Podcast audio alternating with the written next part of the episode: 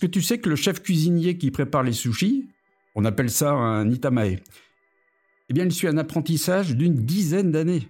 Je me souviens d'un restaurant où l'itamae, il avait découpé devant moi les tranches de sashimi, même le poisson qui venait de sortir vivant de l'aquarium. Il avait ensuite délicatement placé dans l'assiette les sashimi et le poisson qu'il avait présenté façon pliage origami. Ah, c'est un souvenir inoubliable. Soyez les bienvenus dans le podcast Le son du voyage. Nous sommes un groupe de 10 copains, 10 créateurs de voyages sur mesure, professionnels et expérimentés, qui racontons des anecdotes, des voyages qui ont changé notre vie et qui partageons tous nos meilleurs conseils d'experts. Dans chaque épisode, nous vous racontons une destination ou donnons des trucs et astuces pour bien réussir vos voyages. Si vous aimez notre podcast, donnez-lui 5 étoiles et abonnez-vous. Aujourd'hui, c'est Eric qui nous raconte comment et pourquoi il aime tant le Japon. Bonne écoute!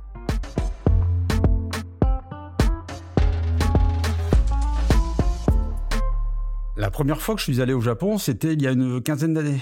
Je n'étais pas encore dans le secteur du tourisme, je travaillais pour les marques d'eau minérale du groupe Danone. Et à l'époque, le marché le plus porteur et le plus rentable pour les marques Deviant et Volvic, bah c'était le marché japonais. Mais les relations avec la filiale de Danone au Japon et les importateurs japonais aussi, bah, n'étaient pas bonnes, avec des incompréhensions, à la fois au niveau de qualité requis par ce marché, et puis il y avait les réclamations des consommateurs japonais qui n'existaient nulle part ailleurs dans le monde. Et puis la qualité de service, elle satisfaisait pas du tout le client japonais. Il a été décidé de créer un poste destiné à améliorer la situation et qui nécessitait de bien comprendre comment ça se passe au Japon. C'est comme cela que un beau matin, j'ai débarqué à Tokyo sans absolument rien connaître du pays et que j'ai eu l'opportunité de m'y rendre euh, par la suite euh, une quinzaine de fois. Ça m'a permis de travailler et de vivre avec des Japonais. Même si, à part euh, arigato gozaimasu, qui veut dire merci. Je connais toujours presque aucun mot en, japonais. Ça m'a donné également l'occasion de sillonner le pays du nord au sud. J'ai visité de nombreuses villes, des sites touristiques. Et j'y ai même fait du ski. On en reparlera peut-être un peu plus tard. J'ai également voyagé en famille, ensuite, avec mes enfants, adolescents à ce moment-là. Puis j'ai accompagné des, des, salariés français sur place. Pourquoi? Parce que s'il existe bien un pays qu'on ne peut comprendre sans s'y être rendu au moins une fois, eh c'est bien le Japon. Manger des sushis en France, lire des mangas, même voir voyager avec un casque de réalité virtuelle, ça ne remplacera jamais un voyage au Japon. Euh, lors de mon premier voyage, j'ai donc été propulsé, c'est vraiment le cas de le, dire, directement de l'aéroport de Narita dans le quartier de Shibuya, où se situait bah, l'hôtel que, j'avais réservé. Tu sais, euh, c'est là que se trouve le fameux carrefour, qui est un des plus fréquentés au monde. Alors on y voit à la fois les, les qui portent tous le même costume noir. Et puis aussi des jeunes filles, on les appelle des, des chibouillettes de Shibuya. Elles ont des cheveux multicolores. Les deux se mélangent euh, en traversant le carrefour une fois que le feu est vert. Bah pourquoi? Parce que bah, au Japon, on ne traverse pas sans avoir la permission, bien entendu. En arrivant sur place, j'ai eu l'impression d'être dans un monde parallèle. Un petit peu comme dans un film de science-fiction, à la Blade Runner. Il y avait le même niveau de vie qu'en Europe, mais en même temps, tout était décalé et différent. Et c'est ça qui rend un voyage au Japon si, si exotique. Tu peux nous donner quelques exemples? À mon avis, il n'y a aucun autre pays qui véhicule autant de clichés, stéréotypes que le Japon. Il y en a qui sont avérés, mais il y en a pas du tout. J'ai pu en tester quelques-uns et mesurer aussi la différence avec la France. Par exemple, la ponctualité, le sens du service. Est-ce que tu sais que le, le retard moyen des Shinkansen, c'est les TGV japonais, il est d'environ 20 secondes? Tu compares avec la France, la France, on comptabilise les retards sur le TGV à partir de 15 minutes. Et il y en a environ 15% qui arrivent en retard. Et le retard moyen, tu sais combien? C'est 35 minutes. Un autre exemple, en 2017, il y a un train qui est parti d'une gare avec une avance de 20 secondes. Une avance, pas un retard. Eh bien, la compagnie, elle a fait un communiqué de presse en s'excusant publiquement pour la gêne occasionnée aux clients. Quand on organise un voyage au Japon, on sait qu'on peut compter sur des informations fiables et qu'en cas de dysfonctionnement, mais c'est vraiment très rare, l'attention portée aux clients voyageurs, elle sera là comme nulle part ailleurs. C'est très important. La sécurité, un autre point aussi qui est souvent évoqué. Quand tu prends le métro le matin, tu es surpris de croiser des dizaines d'enfants, souvent très jeunes, qui vont tous aller à l'école. Et si jamais on perd son portefeuille dans le métro, eh ben on va le récupérer très probablement plus tard. Et avec l'argent qui était. Parce que les Japonais, ils ont une culture de l'intégrité, de l'honnêteté absolument incroyable. Petite anecdote, j'ai un ami qui avait un jour perdu son iPhone sur une piste de ski. eh bien, on lui a renvoyé chez lui à Tokyo quelques jours plus tard. C'est ce qui explique aussi que quand tu es dans un restaurant, tu peux sans souci laisser tes affaires sur la table. Alors tu comprends à l'inverse quand un Japonais débarque à Paris, mais lui aussi il a un choc culturel. Mais cette fois-ci, il est négatif. C'est bien simple, j'ai un voyageur, un jour il m'a envoyé un petit message, après quelques jours qu'il avait passé sur place, en me disant « Je vais demander la nationalité japonaise ». Mais c'est bien connu, le Japon c'est aussi un pays de contraste entre tradition et modernité, c'est un peu ce qu'on entend souvent. Même dans le quartier de Shibuya, à côté des immeubles ultra modernes, on trouve des toutes petites ruelles avec des minuscules bars. On appelle ça les, les izakayas. Et là, il y a les salarymen. Ils se retrouvent après le travail. Et puis, il y a des câbles et des poteaux électriques absolument partout. Et puis, dans les magasins, la plupart des achats, eh ben, ça s'effectue encore avec, des, avec du cash, avec des espèces. Mais nous l'eau à la bouche. Conseille-nous un plat typique et local. Ah, la nourriture au Japon. C'est un voyage dans le voyage. Un autre de mes voyageurs à qui je demandais quel était le meilleur souvenir de son voyage au Japon, ben, il m'a écrit j'ouvre les, les guillemets, la tête de mes enfants chaque fois qu'ils goûtent un plat et qu'ils ne l'ont jamais mangé. Beaucoup de bonnes surprises et des moments toujours amusants. Alors oui, manger des sushis à la japonaise, par exemple, ça n'a rien à voir avec ce qu'on peut trouver en France. Il faut absolument tester ce qu'on appelle les kaiten sushi. On peut y commander sur une tablette les sushis de son choix, et ensuite ils arrivent sur un plateau monté sur des rails. C'est un vrai réseau de trains électriques, avec évidemment la japonaise un petit décor Shinkansen, et puis la précision euh, associée. La fraîcheur, évidemment, elle est au rendez-vous. Tu seras jamais malade au Japon. Est-ce que tu sais que le chef cuisinier qui prépare les sushis, on appelle ça un itamae, eh bien, il suit un apprentissage d'une dizaine d'années. Je me souviens d'un restaurant où l'itamae, il avait découpé devant moi les tranches de sashimi, même le poisson qui venait de sortir vivant de l'aquarium. Il avait ensuite délicatement placé dans l'assiette les sashimi et le poisson qu'il avait présenté façon pliage origami, ah, c'est un souvenir inoubliable. Sinon, comme plat plus simple et bien roboratif, euh, je conseille l'okonomiyaki. Ah, c'est pas simple à prononcer. C'est une sorte de crêpe salée, fourrée aux choux, aux porcs et aux fruits de mer. Il en existe de multiples variétés, selon les régions. Je conseille en particulier d'en les en déguster à Hiroshima, un endroit qui s'appelle l'Okonomi Mura. Ça veut dire le village des okonomiyaki. Euh, il y a 25 échoppes sur trois niveaux. On choisit son enseigne on trouve une place au comptoir, devant la plaque de cuisson, et ensuite, bah, c'est le chef qui prépare le tout. Et on se régale dans une ambiance conviviale. Et une boisson spécifique Il y a un choix incroyable de boissons au Japon. Et on trouve des distributeurs automatiques absolument partout, avec des boissons froides, mais chaudes également. Alors c'est une aberration environnementale, mais j'avoue que c'est quand même bien pratique, notamment l'été où il fait très chaud et très humide. Pour les boissons alcoolisées, à côté des bières, Bien entendu, bah, il y a les excellents whisky japonais, il y a le saké, mais je conseille plutôt une boisson plus originale et pas trop forte. Ça s'appelle l'umeshu. C'est une liqueur à base de petites prunes macérées dans l'alcool et le sucre. Ah, ça a une saveur sucrée, fruitée, mais en même temps, ça a des notes euh, acides et acidulées. Enfin, je sais pas si tu vois, c'est un vrai régal pour tous les palais. Que conseilles-tu de rapporter du Japon? Alors, la culture du cadeau est très ancrée dans la société japonaise au point qu'il est mal vu de revenir d'un voyage les mains vides. On appelle ça omiyage. Chaque région a ses boutiques spécialisées avec des produits souvent comestibles déjà parfaitement emballés et prêts au voyage. Avant d'avoir mon agence de voyage, je ramenais systématiquement des omiyage pour mes collègues de bureau. Et c'était un vrai plaisir de les voir tester des petits gâteaux aux saveurs et apparences inconnues. Alors pourquoi ne pas en faire de même pour ses amis?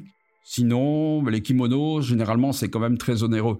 Mais on peut à la place ramener des yukata, donc, c'est des vêtements plus légers pour l'été. Euh, on les trouve souvent dans les, les ryokan, tu sais, les, hôtels traditionnels japonais. Et on peut facilement s'en procurer un peu partout, notamment dans les grandes enseignes, et ça coûte moins de, moins de 100 euros. Tu peux nous expliquer comment tu conseilles de découvrir le Japon? Ah, il y a tellement à faire. Alors, je ne vais pas beaucoup te parler de, Tokyo, de Kyoto, qui sont des incontournables classiques, mais euh, d'autres expériences un peu plus originales qui viendront compléter ces deux étapes.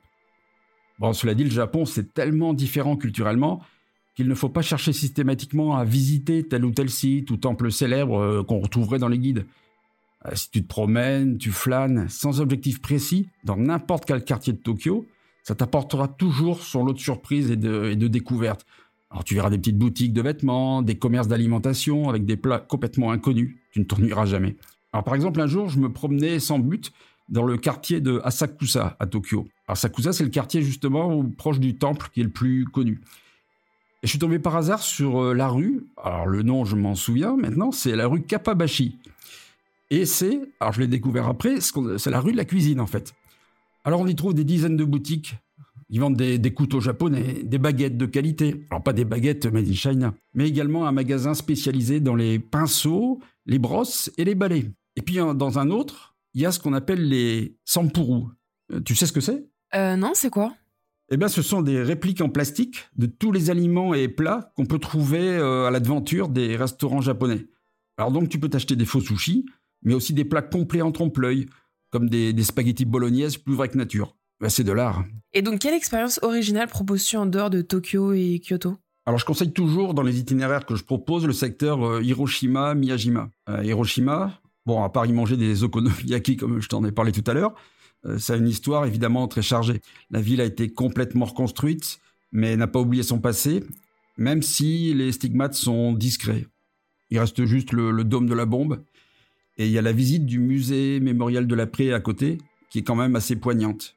Alors j'ai été le 6 août, qui est le, jour de la commémoration de, la bombe, et en fin de journée, euh, il se déroule une cérémonie qu'on appelle la cérémonie des lanternes. Alors comment ça se passe? Les lanternes qui sont confectionnées par, euh, par les habitants sont déposées sur la rivière en l'honneur des âmes des disparus d'Hiroshima. Il y a des messages de paix dans toutes les langues qui sont écrits sur les lanternes. C'est un spectacle magnifique, envoûtant, et ça dure toute la soirée. Et ensuite, il y a Miyajima. Tu vois de quoi je parle? Miyajima, c'est une des trois plus belles vues du Japon, à ce qui paraît. C'est le fameux tori rouge qui baigne dans la mer. Ça te dit quelque chose? D'ailleurs, au dernier G7 au mois de mai, euh, il s'est déroulé à, Hiroshima, Miyajima, et tu as sans doute vu la photo des présidents posant devant le, devant tori. Alors pour se rendre sur l'île de Miyajima, c'est facile. 25 minutes de train depuis la gare d'Hiroshima, et ensuite as 10 minutes de ferry qui circule euh, tous, les, tous les soirs jusqu'à 22 heures, tous les quarts d'heure.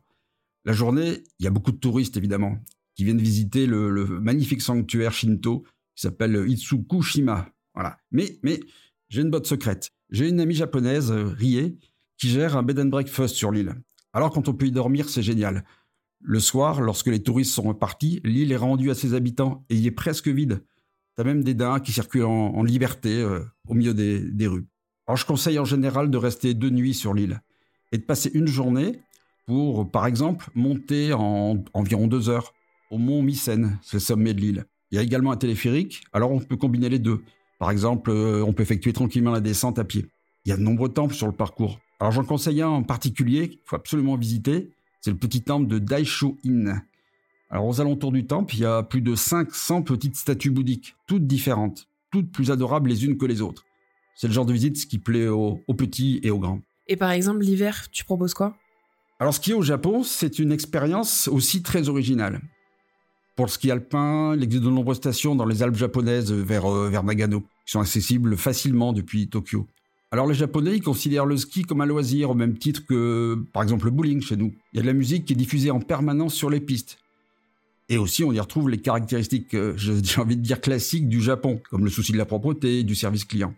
Alors par exemple, euh, j'ai vu un, jour un employé au télésiège dont le travail consistait à nettoyer avec une balayette la neige qui pouvait se trouver à l'endroit où les skieurs devaient s'asseoir pour éviter qu'ils se moulent les fesses. Donc tu vois, l'exotisme, euh, ça se loge dans les détails au Japon. Mais si on en a l'opportunité, le must, c'est de se rendre à Sapporo, sur l'île d'Hokkaido, qui est située donc au nord du Japon. En février, euh, il y a le, ce qu'on appelle le, le Yuki Matsuri, je vais arriver à le dire. C'est le festival de la neige. Il y a plus de 200 statues de neige et de glace qui sont disposées dans plusieurs endroits de la ville. Certaines sont gigantesques. Et même s'il y a beaucoup de touristes, on y croise très peu d'étrangers. J'ai eu l'occasion de m'y rendre euh, deux fois pour participer au marathon de ski de fond de Sapporo, qui se déroule en même temps.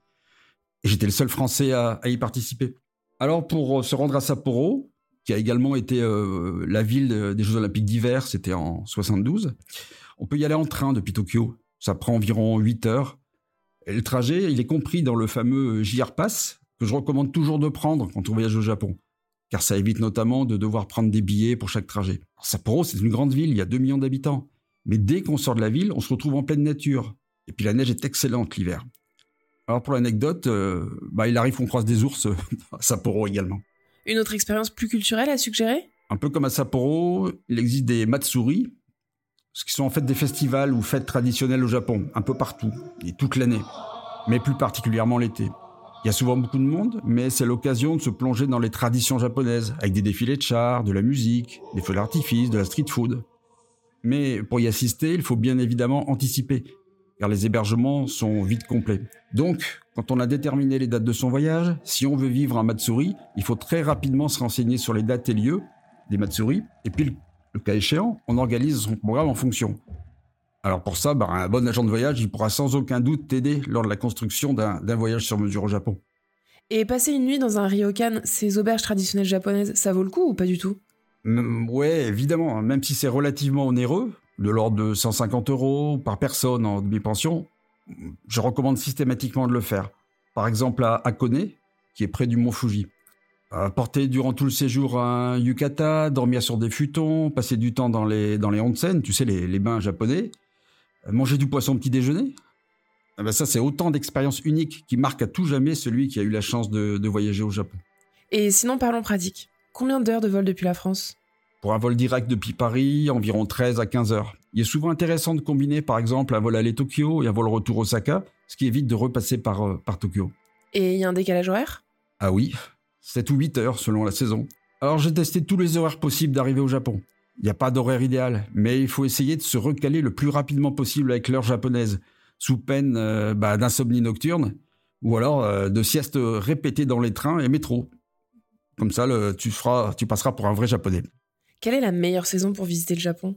Il n'y a pas de mauvaise saison pour voyager au Japon. D'un strict point de vue météo, le printemps, l'automne sont les meilleurs, mais ce sont également les plus fréquentés et celles où les tarifs sont les plus élevés. En particulier, il vaut mieux éviter la fameuse Golden Week, fin avril. C'est la semaine pendant laquelle tous les Japonais sont en vacances. Eh ben, les transports sont bondés. Avec le réchauffement climatique, la floraison des sakura, tu sais, les, cerisiers du Japon, c'est souvent une démotivation d'un voyage au printemps. Mais cette saison est de plus en plus précoce. En 2024, elle aura lieu à Tokyo et Kyoto vers le 25 mars.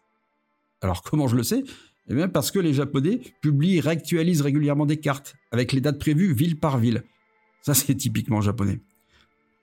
Avec la contrainte des vacances scolaires, il vaut mieux privilégier pour un long voyage en été en famille le mois de juillet. Parce qu'en août, les élèves nippons sont en vacances. C'est la période où il y a le plus de touristes étrangers et il fait vraiment très chaud et humide. Combien de temps consacrer à ce voyage? Un minimum de deux semaines. Il faut compter environ dix jours pour Tokyo, Kyoto. Et ensuite, il faut faire des choix. Par exemple, les Alpes japonaises entre les deux villes, ou alors plus au sud, Hiroshima et Miyajima, comme je l'ai décrit, voire l'île de Kyushu, encore plus au sud. Mais ça peut dépendre également de, de ces centres d'intérêt. Pour un voyage plus nature, eh bien, on va privilégier l'exemple, par exemple, l'île d'Hokkaido tout au nord, en hiver comme je l'ai décrit, ou bien en été. Ou alors euh, l'archipel tropical d'Okinawa, pour du balnéaire tout au sud. Un passionné d'art moderne, il se rendra sur l'île de Naoshima, un adepte des retraites au monastère de Koyasan proche d'Osaka. Encore moins que pour n'importe quelle autre destination, on ne fait pas le Japon. Et encore moins en un seul voyage. Et quel budget à prévoir? Alors je dirais un minimum de 4000 euros par personne pour un voyage de deux semaines, en incluant le vol international, les transports intérieurs en train avec le JR Pass, l'hébergement en hôtel 3 euh, étoiles, dont au moins une nuit en ryokan, et également deux jours accompagnés avec un guide francophone à Tokyo et à Kyoto, histoire de décoder un peu le, pays. Il faut noter que suite au Covid, il y a le tarif des vols vers le Japon qui a quasiment doublé. Et tout récemment, le tarif du JR Pass également. Mais le cours du yen reste encore très favorable pour le moment, donc il faut en profiter. Et sur place? On peut manger bien et pour pas cher au Japon. Sans dépasser la barre des, des 1000 yens, ce qui fait 7 euros, entre les fast-foods locaux, les combini ouverts à 24 heures sur 24, avec les petits plateaux bento, les petits restaurants qui proposent le midi des lunch menus, très abordables, on s'en sortira pour bien moins cher qu'en France. Ensuite, évidemment, on trouve des restaurants à tous les prix. Mais, contrairement à un voyage aux USA, par exemple, il y a zéro risque de revenir avec des kilos en trop, tout en ayant le sentiment de s'être nourri sainement. Au son du voyage, on est très branché tourisme responsable. Quelles actions proposes-tu à l'occasion d'un voyage au Japon? Alors je me suis rendu personnellement une quinzaine de fois au Japon, parfois pour des durées courtes, de moins d'une semaine. Je ne le ferai plus maintenant, pour des raisons d'empreinte carbone. Un voyage au Japon, ça doit rester exceptionnel. Il faut en profiter pour y séjourner aussi longtemps que possible. Il y a tellement à faire. Sinon, on se rend vite compte qu'au Japon, l'emballage est aussi important que le produit. Euh, les fruits et légumes, par exemple, ils sont souvent emballés individuellement. Et le plastique est partout. inévitablement, on va te proposer des baguettes jetables pour accompagner ton plateau bento. Ou euh, ta cup noodle aussi, en vente à emporter. Alors pour éviter cela, je recommande à l'arrivée d'investir dans une belle paire de baguettes. Alors idéalement, bah, tu vas les acheter chez un artisan, par exemple dans la rue Kapabashi, euh, dont je t'ai parlé juste avant. Et en plus, ça fera un, très beau souvenir. Alors enfin, comme tu le sais, le podcast s'appelle Le son du voyage. Il y a un son du Japon qui reste dans tes oreilles? Ah oui, ce que tu sais ce que sont les Eki Mélodies Eh bien, ce sont les, musiques que l'on entend dans les gares japonaises dès que le train entre en gare. Et chaque gare possède son propre jingle. Alors au pays du service, ça permet à chaque voyageur de savoir où il se trouve, sans même décoller les yeux de son smartphone, ou d'interrompre sa sieste. Par exemple, euh, la musique de la station Ebisu sur la ligne circulaire euh, Yamanote à Tokyo. Et ben, c'est également la musique du film Le Troisième Homme, tu pourras, tu pourras écouter.